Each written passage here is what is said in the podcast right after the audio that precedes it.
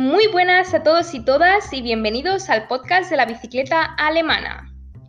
El tema de hoy forma parte del conjunto de episodios sobre hacer un Erasmus o estudiar en Münster. En el episodio anterior ya os expliqué cómo buscar alojamiento en esta ciudad y en esta parte os voy a explicar todos aquellos temas relacionados con la universidad.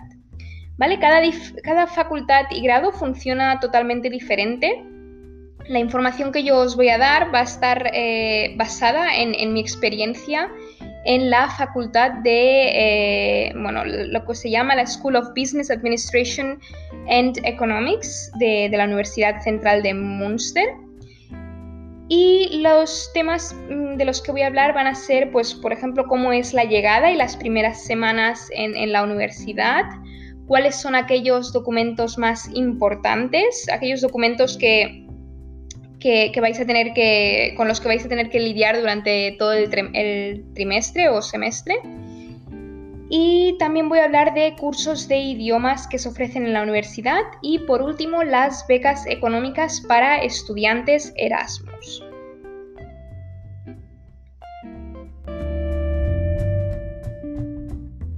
Empezamos por eh, la llegada a Münster y lo que se conoce como la Oboge, que es como la, semana de orientación para los estudiantes Erasmus. También es para los estudiantes eh, que empiezan eh, su primer año de universidad, pero vamos a centrarnos en cómo es la experiencia para los Erasmus.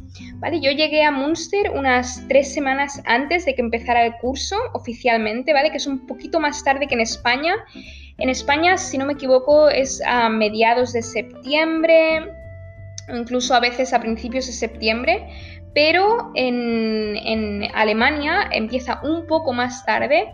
Normalmente es alrededor de la primera semana de octubre, pero ahora con el COVID incluso ha empezado más tarde.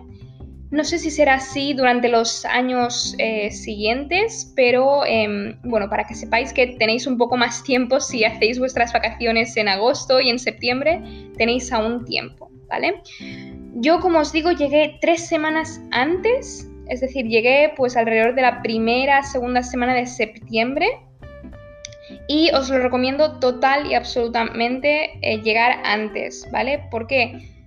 Básicamente para poder adaptarte a la ciudad, conocer pues eh, dónde está mm, cada facultad, dónde están los, eh, dónde están las cosas importantes y, un poco familiarizarte con la ciudad antes de empezar a estudiar.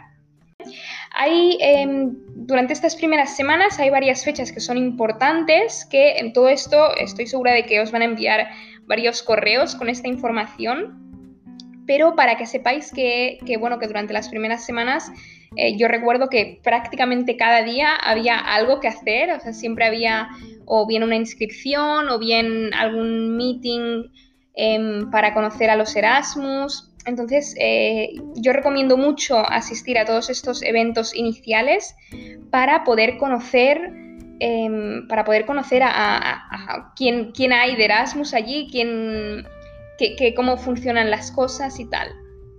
Una de las fechas importantes fue alrededor del 12 o 13 de septiembre, fue en, mi caso. Y este, esta fecha era para poder hacer el registro en la universidad. Ese día me firmaron un documento que era la Letter of Arrival, que es el documento de llegada, que certifica cuándo empieza oficialmente tu Erasmus.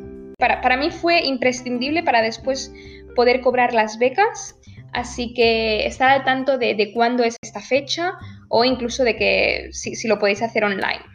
Em, después, durante esa semana también habían otros eventos de bienvenida para los Erasmus y, eh, apuntándoos a todos esos. O sea, es que yo fui a todos los que habían. Son muy buenas oportunidades para, poder conocer a la gente. Después, en este día que os digo de donde os firman la Letter of Arrival, también me recomendaron irme a registrar al ayuntamiento o empadronarme. Entonces os darán un documento que tenéis que rellenar, eh, tanto vosotros como vuestro casero o, la inmobiliaria que os alquile el piso o, la persona que os haya realquilado la habitación, como, como explicamos en el episodio anterior. Y este documento se llama Bonus Bestätigung. ¿Vale? Tenéis que em, buscar este, em, bueno, yo creo que ya os lo darán directamente allí, pero bueno, si no, preguntad por ello, ¿vale? Pero seguro que en algún momento este documento surgirá en algún trámite. Podéis eh, pedir hora por internet en la página web de la Oficina de Atención al Ciudadano de Munster, que se llama Burga Bureau. Y em, allí bajo el trámite Anmeldung eh, podéis pedir hora para, poder ahorraros tiempo, ¿vale? No sé bien bien si ahora se puede hacer también online, pero, pero bueno, informaros o si no preguntad a vuestro tutor académico en, la universidad o directamente preguntad a ese mismo día. Entonces, ¿para qué sirve registrarte, eh, registrarse oficialmente en Munster? Pues sirve para eso, para registrarse, para decir oficialmente estoy viviendo en Munster y para que os cobren el famoso impuesto de televisión y radio. Si buscáis en internet seguro que os aparecerá, esto es algo bastante em, curioso que, no existe en España o que creo yo que no existe. Y es, hay un impuesto, una, tasa que es para, em, para poder ver la tele, que, que financia la televisión y la radio pública alemana. Aunque vosotros no tengáis televisión, aunque no tengáis radio en vuestra casa, igualmente tendréis que pagar. Em, informaros bien si, a lo mejor vuestro compañero de piso ya lo paga o si, o si la persona a la que, os ha realquilado la habitación ya lo paga, pero bueno, tenéis que informaros bien, ah, obviamente, mm, para, no tener que pagarlo doblemente. Si ya lo pagan en vuestro piso, pues eh, no tendréis que pagarlo, ¿vale? Creo que es solo hay que solo una persona lo tiene que pagar del piso en el que viváis. ¿Vale? Ya, os, llegará una carta con, información sobre cómo tenéis que pagarlo y eh, qué más. Entonces, cuando, acabéis este Erasmus, acordaros de mm, avisar al, ayuntamiento de que ya no vais a vivir más, ¿vale? Para que no os cobren el, el impuesto ya. Entonces, otro de los documentos más importantes relacionados con la universidad fue el Learning Agreement. ¿Vale? Durante las primeras semanas mm, tienes que decidir qué asignaturas quieres escoger yo mm, previamente en, la universidad de origen, en la Universidad de Barcelona, a mí ya me habían dado una lista con la cantidad de créditos mínimos y máximos que podía coger y también me sugerían algunas em, asignaturas de, la facultad que, os he dicho anteriormente. Eh, yo creo que tenía la opción de hacer entre unas 20 y 30 o al final acabé haciendo 20 o 30 y que fueron más o menos cuatro asignaturas pero que bueno, que de estas cuatro asignaturas tuve una for lesson, que significa mm, clase magistral, sobre electronic business, y estaba en inglés, estaba muy bien, la recomiendo mucho, no sé si la siguen dando, pero, pero es bastante entretenida y aprendes mucho. Y eh, el nivel estaba bastante bien, o sea, no tuve ninguna complicación para poder seguir la clase, ni el examen me pareció extremadamente difícil. Así que eso es recomendable. Entonces, tengo compañeros que escogieron clases en alemán, ¿vale? Teniendo incluso un nivel B1 que, aún no acabas de entender todo. Pero lo que me dijeron es que, bueno, al principio vas un poco perdido, puede ser un poco perdido, pero que al final incluso le, pillaron el tranquillo y, les fue muy bien tener una clase en alemán para poder eh, aprender, ¿vale? Que no lo confundáis con las clases de idioma alemán que también hice un curso sobre ello. Bueno, de hecho hice cuatro cursos. Ahora os explicaré a continuación cómo funciona el tema de los cursos de idioma, pero em, eso, eso es muy recomendable. Entonces, mi recomendación es, si no os queréis complicar mucho la vida durante vuestro Erasmus, escoged asignaturas que mm, sean no voy a decir fáciles, pero asignaturas que no sean muy complicadas, ¿vale? También asignaturas que eh, idealmente estén, eh, se hagan o el lunes, el martes o el miércoles, incluso también el jueves por la mañana, para que así podáis tener el viernes libre para poder hacer los fines de semana más largos, ¿vale? Para poder hacer excursiones en las que salgáis los jueves y em, podáis volver el domingo por la noche, ¿vale? Que ya veréis que durante el Erasmus pues es algo muy muy común. Yo recuerdo que prácticamente cada fin de semana íbamos a hacer algún tipo de, de excursión, así que eso, es muy recomendable intentar, intentar cuadrar bien los, los horarios. cuando ya decidí bien bien qué asignaturas quería, tuve que pedir a mi coordinador académico, tanto de la Universidad de Origen como en la de Munster, que me firmaran este conocido mm, Learning Agreement. ¿vale? Sin este documento a mí no me podían validar las asignaturas a la hora de volver a Barcelona, así que es un documento obviamente muy, muy importante. Respecto a los cursos de idioma, eh, ese es un punto que a mí me interesaba muchísimo, ya que mi objetivo a la hora de escoger una ciudad alemana era mejorar mi alemán. Em, entonces me informé mucho sobre qué posibilidades había para poder eh, recibir clases de alemán, para, mm, para, saber si habían cursos de idiomas gratuitos y sí, así es. Es algo muy típico de, las, de algunas universidades alemanas y que me parece espectacular y una apuesta clave en educación y es el, ofrecer clases de idiomas mm, gratuitos a los estudiantes, eh, no solo Erasmus, sino cualquier estudiante de la universidad puede ser. Y no estoy hablando solo de clases de alemán, inglés em, y español, sino idiomas muy diferentes. Tienes, tenías griego, árabe, Em, bueno, un montón de, opciones que estaban muy, muy bien. Y no son los típicos cursos de idiomas, sino que hay diferentes tipos. Pues habían algunos que eran de conversación, otros que eran de lectura. Yo, como os he dicho, hice cuatro cursos diferentes.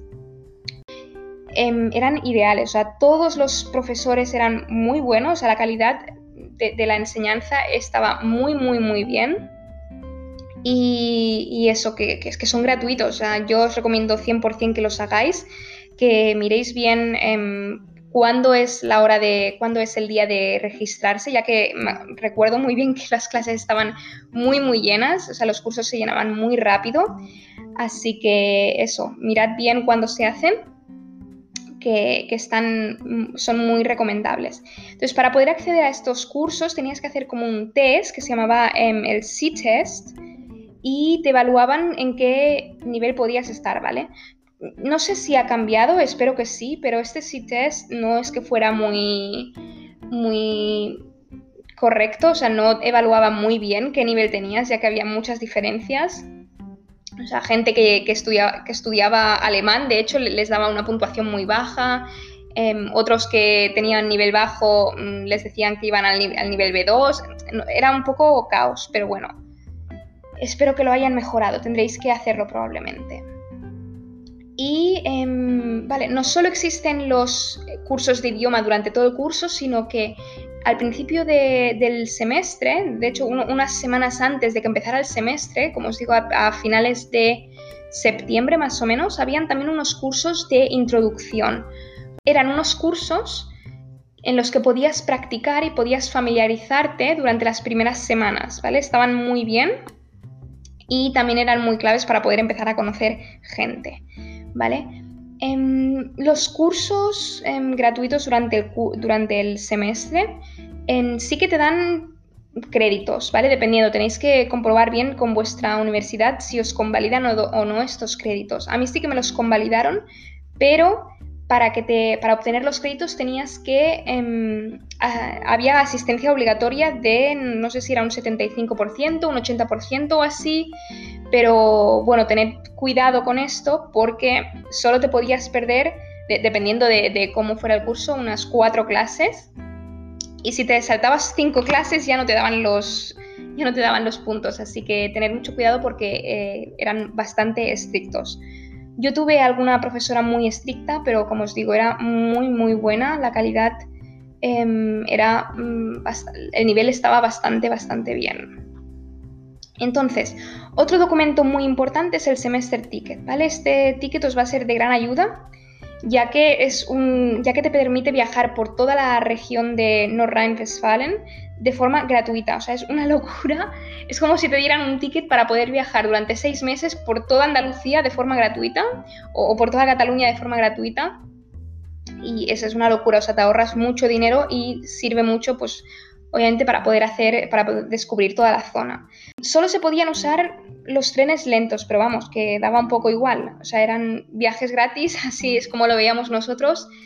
Así que daba igual si fueran regionales o de corta distancia, que, bueno, podíamos visitar em, Osnabrück o Dortmund, Düsseldorf, Colonia, Aachen, Bonn, Incluso podías llegar hasta una ciudad que estaba en Holanda, que se llamaba Enschede, y, bueno, que era, era, una locura poder hacer todo esto gratuitamente.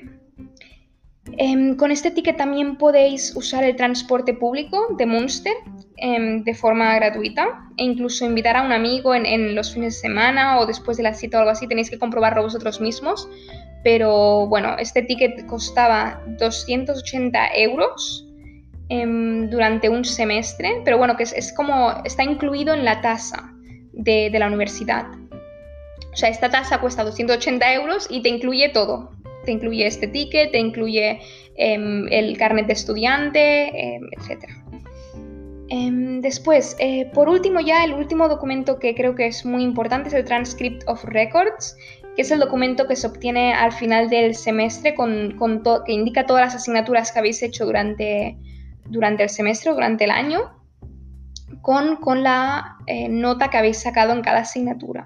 ¿Vale? Es mm, muy importante para que os puedan eh, para que puedan dar una nota a, las asignaturas convalidadas una vez estéis de vuelta en España. ¿Vale? Que también que sepáis que el sistema de puntuación en Alemania es diferente, o sea, no va del 1 al 10, sino que va del 1 o incluso a veces desde el 0. Es un poco mm, lío, pero normalmente es desde el 1 hasta el 5, si no me equivoco, hasta el 6. Ahora no sé bien bien, pero 1 em, es la nota más buena y 5 es la nota más mala. 5 o 6, como os digo, no, no se ven bien. Pero bueno, que sí que es un poco diferente, ya os familiarizaréis durante el curso. Y ahora ya por último, lo que viene siendo las becas para poder costearte la estancia durante tu Erasmus. Para mí era un tema bastante importante, ya que obviamente hacer un Erasmus no es algo barato que se diga. Em, de repente tienes que pagar un alquiler, tienes que pagarte tu, comida, tienes que pagarte tus gastos, que ya os adelanto, dependiendo obviamente del tipo de Erasmus que queráis hacer, pero em, todos estos viajes, excursiones, pues aunque se hagan low cost, pues obviamente cada fin de semana o cada dos fines de semana irte a hacer viajes, pues obviamente costaba su dinerito. Está la beca general Erasmus Plus, que fueron unos 250 euros al mes, si no me equivoco. Te lo dan desde el día que empiezas hasta el último día, ¿vale? Que eh, como ya os he dicho, está la Letter of Arrival y la Letter of eh, Salida. Ahora mismo no me acuerdo exactamente el nombre en inglés, pero era em, la carta que determina qué día acabas tu Erasmus. ¿Vale? Y por eso son importantes para que puedan calcular más o menos cuánto dinero te van a dar en esta beca Erasmus.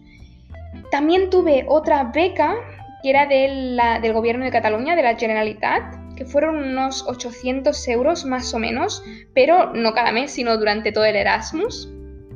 Así que en general, más o menos, eh, obtuve unos 1.200 euros eh, durante todo el Erasmus, ¿vale? Que bueno, pues es, bastante dinero, pero ya os digo que no os va a cubrir toda la beca, o sea, no contéis con que es lo único con lo que vais a, sobrevivir eh, durante vuestro Erasmus.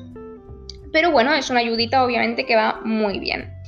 Em, informaros bien sobre qué otras becas hay. Si investigáis y si preguntáis a estudiantes de otros años, seguramente os darán más información. ¿Vale? Por ejemplo, cuando hice mi Erasmus, en este caso de prácticas, eh, en una empresa, eh, también me dieron 300 euros al mes durante tres meses, que también obviamente era una, eh, una ayuda para poder pagarme el alquiler. Eso es todo por hoy. Espero que esta información y estos consejos os sirvan. Y, eso, espero que os ayuden a que tengáis una excelente experiencia Erasmus como, como yo tuve. Y si queréis información sobre cómo buscar alojamiento en Munster o también en general en, Alemania, podéis escuchar el episodio anterior en mi perfil de Spotify. Y os invito a que si os parece interesante lo que estoy haciendo, pues a que eh, sigáis mi cuenta en Spotify y que si conocéis a alguien que quiera o tenga pensado ir a Alemania a vivir o a trabajar, pues que compartáis con esta persona mi podcast. Así que eso es todo, nos vemos en el próximo episodio.